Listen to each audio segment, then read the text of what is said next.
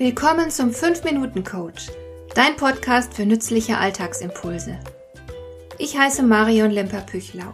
Als erfahrener Coach habe ich jede Menge psychologische Tipps für dich, mit denen du leichter durch den Alltag kommst, damit dein Leben ein bisschen einfacher wird.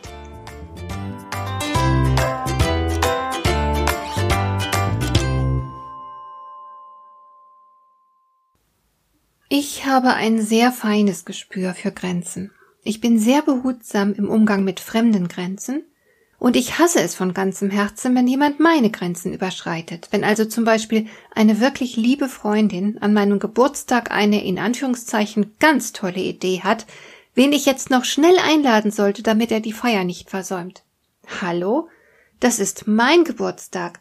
Und ich bin durchaus in der Lage und habe darüber hinaus auch das gute Recht, meine Feier selbst zu planen und zu gestalten.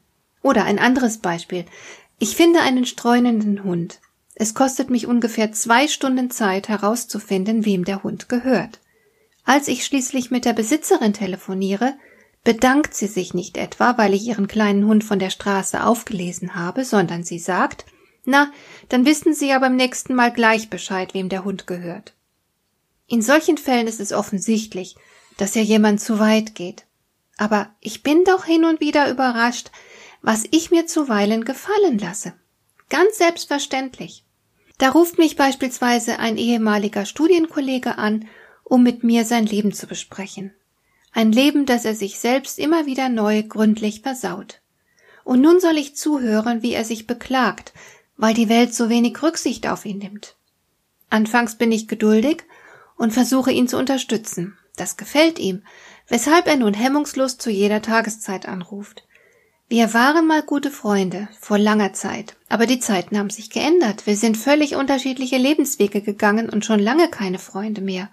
Wir haben nichts gemeinsam als die Erinnerungen an die gemeinsame Studienzeit. Mein Studienkollege sieht das offenbar anders. Er ruft laufend an. Mein Handy klingelt, während ich in der Umkleidekabine stehe und eine neue Hose anprobiere.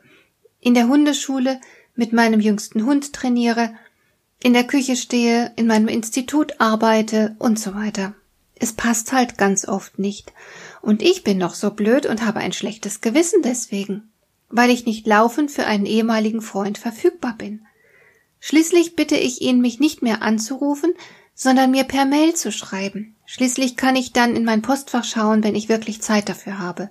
Aber das findet er nicht gut. Er will lieber reden und ruft weiter an. Ich habe ihn jetzt blockiert. Aber er hört nicht auf, versucht es trotzdem immer weiter. Ich werde stur bleiben. Neulich hatte ich eine Kundin, die von ihrem Partner klein gehalten und dominiert wird. Er ist einer dieser Männer, die alles besser wissen und immer recht haben. Sie hält das nicht mehr aus. Sie will ausziehen, hat bereits eine neue Wohnung für sich gefunden und kommt zu mir, weil ihr der Despot, den sie verlassen will, so leid tut. Denn der arme Mann kann so schlecht alleine sein. Ja, verflixt nochmal.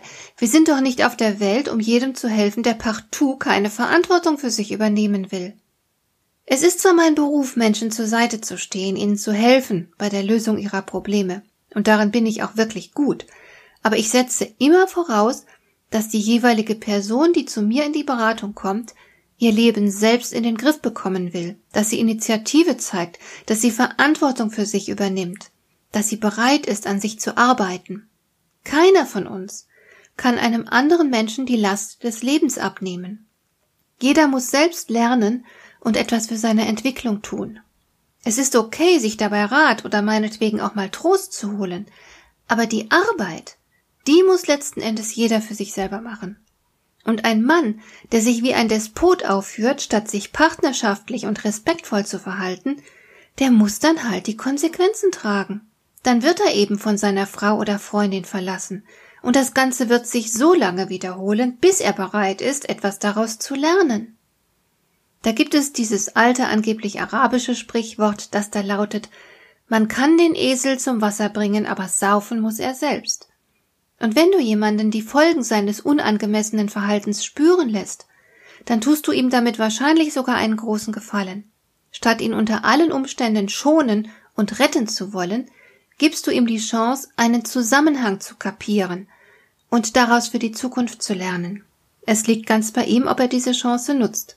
Also sei nicht zu nett und rücksichtsvoll. Manchmal ist es wirklich das Beste, sich mit einem Befreiungsschlag selbst zu retten und dem anderen die Folgen seines unreifen Verhaltens zuzumuten.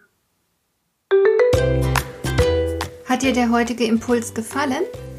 Dann kannst du jetzt zwei Dinge tun. Du kannst mir eine Nachricht schicken mit einer Frage, zu der du gerne hier im Podcast eine Antwort hättest. Du erreichst mich unter info@lemper-püchlau.de. Und du kannst eine Bewertung bei iTunes abgeben, damit diese Sendung für andere Interessierte sichtbarer wird. Schön, dass du mir zugehört hast. Bis zum nächsten Mal eine gute Zeit für dich.